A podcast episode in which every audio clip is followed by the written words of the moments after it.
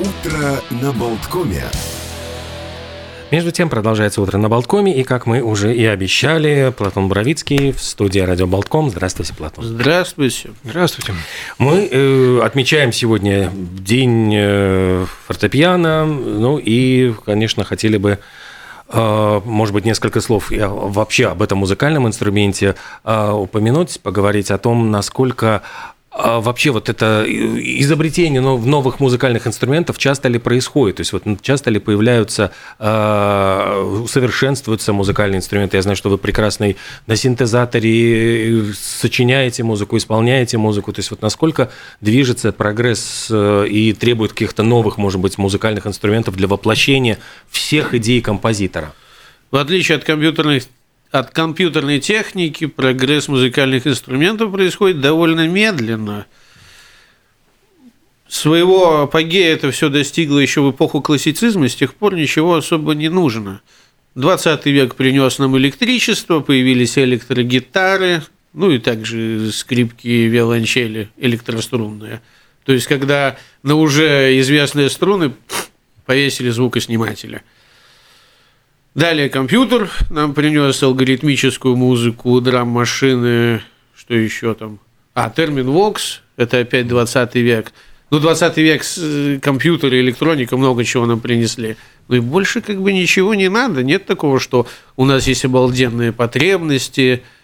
Они всегда, конечно, есть, но потребности в компьютерах, как и у обычного человека, так и у композитора, гораздо больше, чем в новом рояля.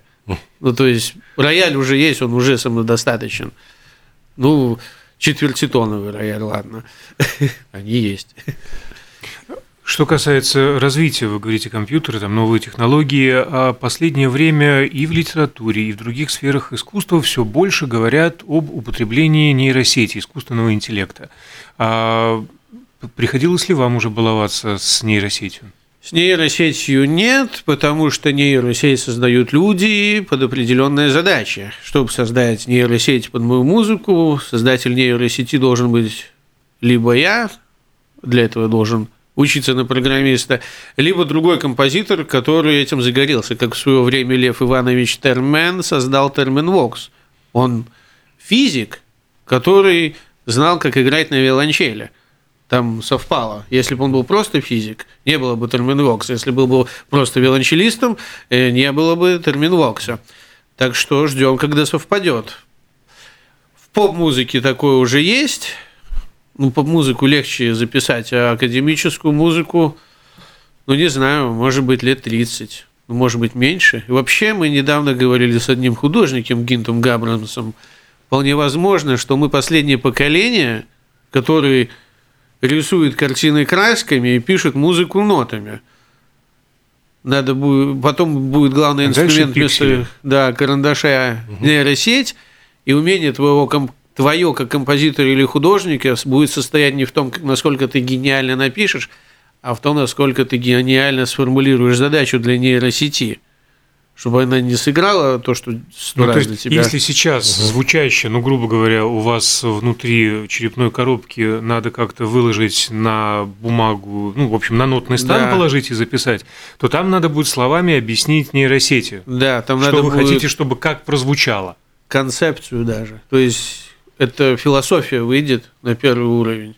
То есть, не композитор, а именно философ. Обычно философ там в конце или в самом начале, вот здесь именно вот как раз основополагающее. Ракеты что же вначале философы придумали, потом физики их расписали, и потом космонавты полетели. И вот здесь вот все вот этими философами будут, которые базу. Но это, с одной стороны, немножко стрёмно, а с другой стороны, это прекрасно. Да, и вот, кстати, про инструменты, что сейчас важно именно для композиторов – как ноты взаимодействуют с инструментами, которые, как обычно, не нотируются, синтезаторы. Ну и вот тоже есть Эрика Синс и ряд других фирм. Эрика Синс – латышская фирма, которая делает синтезаторы. Сделали модуль, который переводит ноты в сигналы электронные, то есть протокол MIDI в контроль вольтаж, CV. То есть написал ноты, втыкнул проводок, и вот синтезатор играет по нотам.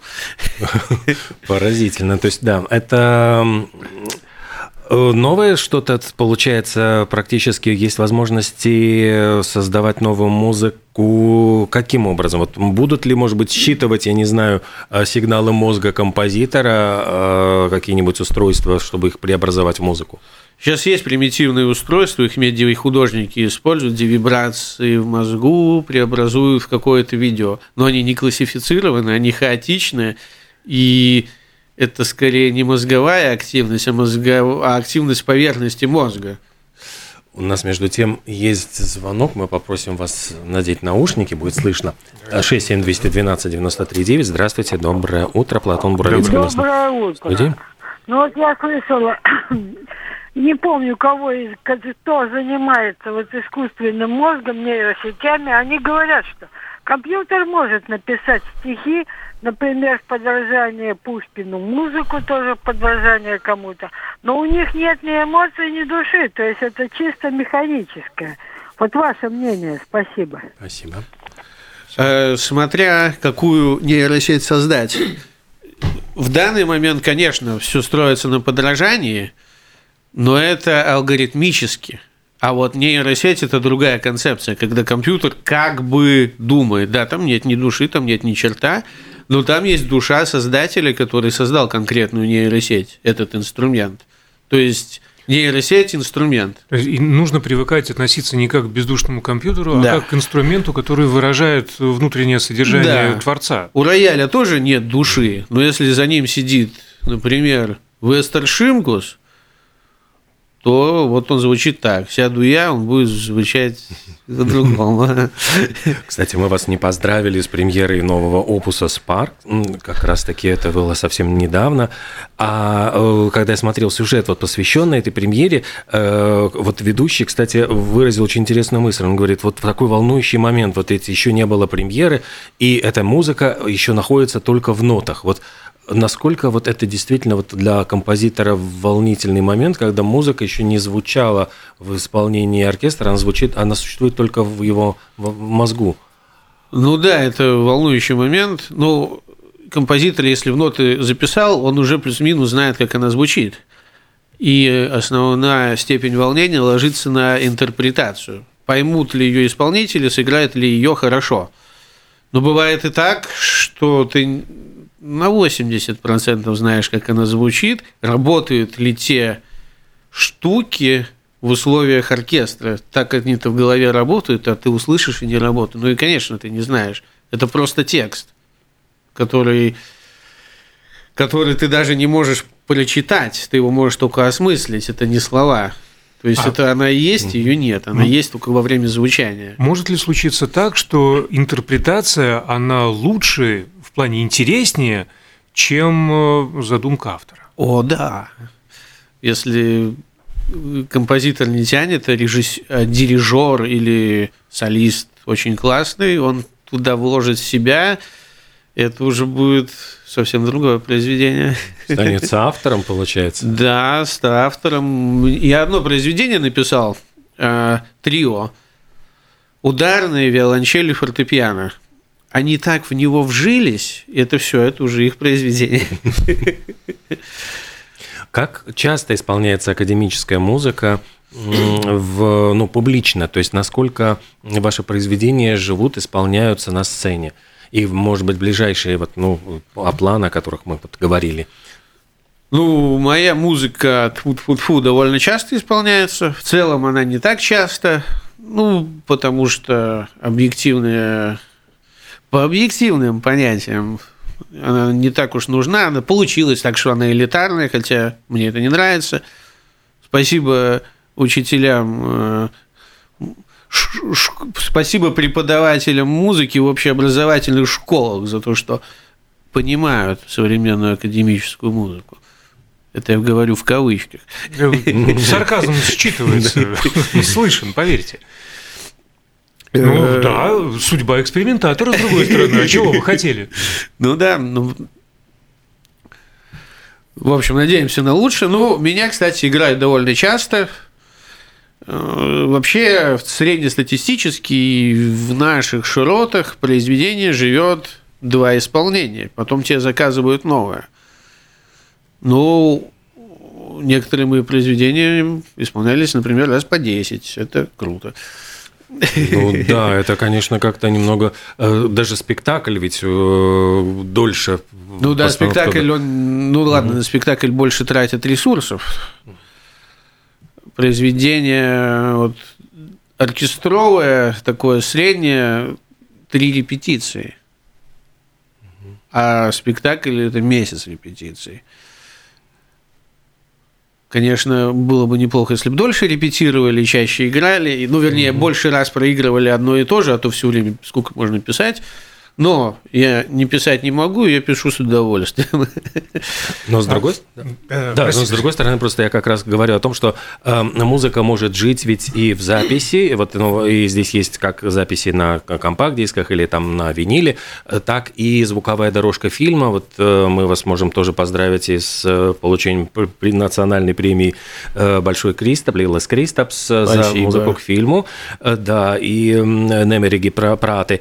И э, вот насколько вот этот опыт, может быть, вы могли бы рассказать, вот как, как взаимодействие с режиссерами, какую музыку они заказывают, что им нужно? Ну, композитор, когда работает с фильмом или со спектаклем, уже не совсем композитор. Это инструмент в руках режиссера. То есть вот нейросеть инструмент, композитор тоже инструмент.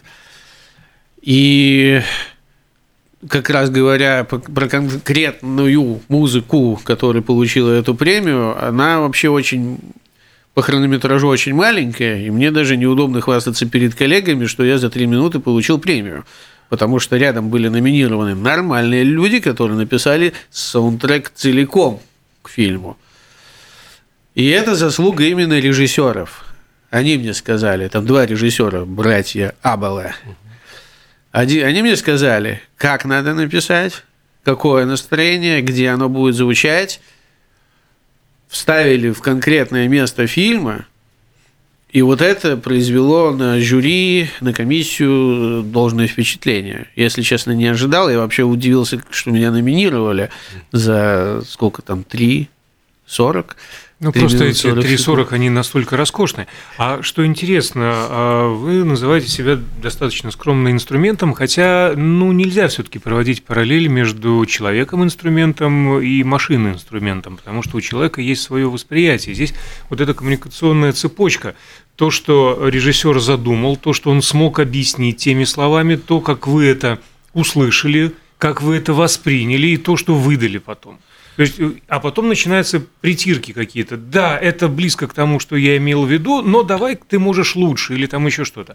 Вот этот процесс, насколько он сложен. Вот там, да, возникают сложности. Есть вот режиссеры и композитора, не композиторы, а композитора, которые созданы друг для друга, один на одного смотрит, тот понимает, и все прекрасно. А есть где капец, гениальный режиссер, гениальный композитор – Оба они прекрасны, вместе у них полная жесть. Они там дерутся. Нет, ты меня не понимаешь. Нет, ты меня не понимаешь. Ну, это как семья.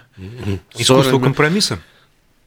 Искусство, да, и компромисс, и искусство понять, и искусство объяснить, потому что объяснить это тоже искусство. И вот э, у нас как раз срослось. Там у нас не было кучи переделок, была одна переделка – но это просто была одна переделка, и все. Бывает, где сложнее, где проще. Там э, режиссеры, как правило, ищут своего композитора, с кем ему легче работать. Вот он не тратит там ресурсы, он объяснил, его поняли. А вот когда вот это, тогда уже режиссер в следующий раз ищет другого. Тут совпало, да. Но я понимаю, что произвело впечатление настолько, что э, во время самой церемонии Большого Кристопа, э, как э, ну, сейчас стало ну, действительно такой уже традицией, делать ну, памяти ушедших вот за год деятелей кино, ну, как бы такую небольшую сцену. И я понимаю, что вот как раз этот, это произведение звучало как раз со сцены In Memoriam, ну, вот как обычно. Да, меня называют. попросили сыграть в оригинале написано для пяти струнных и кларнета, а на церемонии играл переложение, свое же переложение, своего же произведения для аналоговых синтезаторов. Да, и вы много работаете с аналоговым звуком, да, вот синтезаторы и даже кинопроекторы. Э, вы упомянули один проект да. за эфиром. Использовали. Ну, и с компьютерным, и с дигитальным. Ну, то, что для каждой задачи как бы нужно свое, и поэтому использую все. Да, вот этот проект он интересен именно там, что аналоговое кино, аналоговое кино, то, что на пленку записано, балет проекторов, которые ездят на досточках, аналоговая музыка и бас-баритон певец. Вообще и сама эта музыка для детей. То есть детский цикл, не который поют дети, а который дети слушают. И все это на стихи Даниила Хармса да. еще. В переводе Кар... Карлеса Вердинша. Да. Угу будет в Хельсинки. То есть финны будут слушать на латышском языке, да. а в оригинале э, стихи, стихи Хармса, да. написанные стихи Хармса. И еще исполненные таким хитрым способом. Аналоговые да. синтезаторы, аналоговые кинопроекторы. Да. То есть... И певец еще тоже будет перемещаться в момент Да, да, да. Там целый там, хореограф, свет, видео. И видео именно э, хореография, а не Почему так катаются. повезло финнам а почему этого не увидим, не услышим мы? А здесь уже было. А. Сами виноваты. Это здесь было летом на фестивале Homo Novus. И я думаю, еще покажем и не раз. Так что следите за фестивалем Сансуси, за э, домашней страницей Baltic Takeover. Это где все театралы местные собираются, показывают, кто что гораст. А, кстати говоря, про э, современные вот соцсети, насколько они э, играют роль, я знаю, что у вас есть свой телеграм-канал, например, там, вот вообще э, для творческих людей, насколько это какая-то связь, возможность представить себя, прорекламировать свои работы? Ну, насчет рекламы не знаю. Реклама, как правило, стоит денег, но общение с какой-то, со своей публикой, у меня есть своя публика, да, ее не так много – а, между концертами, концерты не так часто происходят, да, это возможность пообщаться, что еще ты делаешь, привлечь, показать, что музыка академическая это не только что-то там такое сферический э, конь в вакууме, а что это неотъемлемая часть нашей жизни, и чем больше мы понимаем современную музыку, тем больше тем плотнее фундамент выстраивать что-то свое. Современная музыка – это инструмент понимания современной сложности жизни. Вот раньше мы пили чай, например, потом придумали пакетик, а сейчас уже чай, ну, не все, а некоторые пьют там уже Оказывается, такой чай можно только при такой температуре. Оказывается, для этого лучше гайваня, для этого лучше чайничек из Есинской. Его надо вот так наливать и переливать. То есть обычное чаепитие уже усложняется. Поход в баню уже усложняется. А что уж говорить про телефоны, компьютеры и жизнь. Ну вот и музыка также усложняется, и когда ты понимаешь процессы, что идут музыки, ты понимаешь, куда мы катимся. Ну и, конечно, можно уйти в протест, ходить в лаптях, отрастить дреды, это тоже здорово. Ну а когда человек все же настроен в будущее, ему в школе преподают лапти, вот это уже плохо. И, кстати говоря, да, э, что называется, с языка сняли. Вы уже упоминали преподавание музыки в школе недостаточное. А, и здесь вы вторите маэстро Казинику, который тоже любит критиковать преподавание музыки в школах. Что не устраивает и, на ваш взгляд, как должно быть, как должно быть? Вот, я не только критикую, я еще имел честь преподавать кстати, в общеобразовательной школе музыку. Но, тем не менее, вы сказали в прошедшем времени, что-то да, не ну, сложилось. Э, Кто-то кого-то не понял. Ну, не только. Первое, что платят мало. Я как композитор, фрилансер, мне легче работать так. Во-вторых, я не преподаватель, я композитор. Мне сложно преподавать, я не умею. Есть люди, которые умеют преподавать, не умеют там исполнять, а есть, которые наоборот. Каждый должен сидеть на своем месте. Ну хорошо, этот стандартный набор Бах, Бетховен, Моцарт, не знаю, могучая кучка, это все 18-19 век, это в 21 уже не годится. Это все нужно знать. Только нельзя останавливаться на нем, потому что школьное образование, как правило, останавливается на, вот, на, на классике, на, на 18 веке. Ну, иногда доходит до 20-го, ну, Рахманинов. Рахманинов, кстати, композитор 20 века, это не 19 Э, ну, то есть, как минимум, там какие-то, ну, Филипп Глаз, кто первый может прийти на ум? Да, Конечно, ну вот хотя бы Буравицкий. про них, да, вот хотя бы Филипп Глаз, хотя бы расскажите нам про Шостаковича начала 20 века, причем в стандарте образования это все есть. Там и компьютерная музыка фигурирует, и что там только не, не фигурирует.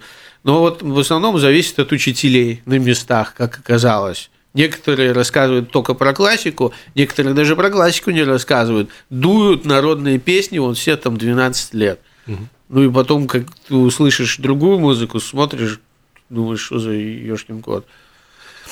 То есть это определенное рамирование происходит. Да, да. И вне этих рамок тебе сложно воспринимать. Да, совершенно верно. Вот как сейчас вот я видел, в школах преподают и программирование на Python, и вообще про компьютер рассказывают. Когда мы учили в школе, у нас там создайте папку, включите компьютер. Ну вот вы представляете, вот сейчас вот не преподавать это, а просто вот у нас есть бумага, и мы пишем. Потом человек в ВУЗе первый раз видит компьютер, ну и что от него можно ждать? Ну и так же с музыкой, это то же самое. Это просто надо хотя бы показать, да, кому-то не понравится, кому-то понравится, ну, нельзя двери закрывать вот так, что ой, не смотри, туда запрещено. Не запрещено. Но и получается, что это все зависит только от учителя, а нет каких-то стандартов образования, что ну вот идем по программе, потому что ведь все-таки по программе там в литературу изучают обязательный какой-то ну, да. набор произведений. Есть стандарт. Вот я как раз преподавал, шел по стандарту, угу. там много чего. Ну, я, конечно, на современную музыку угу. больше тянул. Я как раз, у меня была другая крайность, я не пел народные песни, потому что, думаю, с другими учителями они их уже разобрали. Угу. Есть стандарт образования, и там это все есть. То есть стандарт хороший, а вот исполнять, ну, единственный директор может присмотреть, там, ну, хватит вам, Маривана, песни-то народные петь. Угу. Поставьте Штокхаузена детям. Да, жестко. С детьми. Чаще всего вам приходится исполнять свою или чужую музыку. Э, исполняете ли вы вообще чужую? Последнее время нет, только свою. Mm. Раньше исполнял довольно часто, но исполнять стал все хуже, потому что времени нет. Когда я буду исполнять чужую музыку, ее надо разучивать. А в это время я сочиняю свое. А свое разучивать не надо, так как ты его уже сочинил, и ты просто идешь и играешь. Потому что компьютерную и, и синтезаторную музыку это только сам, потому что синтезаторы у каждого свои, чисто технически тяжело, чтобы другой исполнял на, на синтезаторах. Тогда я должен ему свой арсенал отдать. Такое, кстати, тоже практикуется, но это сложно организовать. И на фортепиано я вот тоже в основном свое играю. Потому что себя я лучше понимаю. А происходит вот как э, чаще всего заказывают композитору музыку или он э, может, ну, сочиняет вот по велению души, вот действительно, ну вот. А потом ходит и предлагает. Да, Смотри, предлаг... что я тут на металл. Да. В моей практике больше заказывают. Редко, когда я пишу что-то Для по души. вдохновению, чаще всего я пишу именно фортепианную музыку по вдохновению, потому что я знаю, что я ее могу сыграть в любой момент. А если я напишу для оркестра по вдохновению, то, во-первых, мне никто за это не заплатит, потому что практики писать уже, платить уже за готовое произведение нету. Угу. То есть, если оно готовое, то мы можем его в лучшем случае сыграть один раз, и ты получишь авторские. Э, то есть не гонорар, а то, что там отчисляют от этого. Это mm. маленькая сумма. Если те, конечно, сыграют сто раз и еще покрутят по радио, это, конечно, будет успех успешный но это не наша ситуация. И тут мы начали с дня фортепиано и к нему вернулись. Ну, фортепиано – начало основ и вечная классика. Так Это точно. основа, которую а, должен знать каждому музыканту все-таки, кем бы экспериментатором он. Это логарифмическая линейка. Это мензура, это шпаргалка, это ну Это мерило. Да. А музыка сочиняется в основном за музыкальным инструментом или просто вот в голове, вот вообще без, без ничего? Я в голове сочиняю, но чтобы мне ее перенести в ноты, мне нужен музыкальный инструмент, у меня нет абсолютного слуха. Есть индивидуумы, которые пишут просто за письменным столом, а есть, которые в процессе импровизации. В процессе импровизации, опять же таки, за фортепиано я тоже часто практикую. То есть я импровизирую, и музыка именно во время импровизации рождается. Я это уже записываю. То есть, ну, либо в голове, либо так. Какие чудеса. Вот как мы... Да. Что фортепиано мой основной инструмент. Так и есть.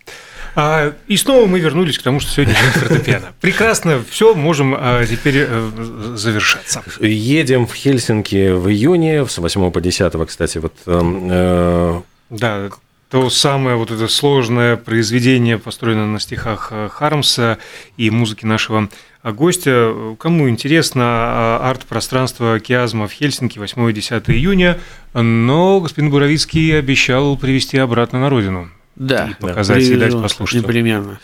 Платон Боровицкий был сегодня в нашей студии, композитор, исполнитель. Спасибо огромное. Огромное спасибо. Спасибо вам. И творческих успехов. Спасибо. До свидания.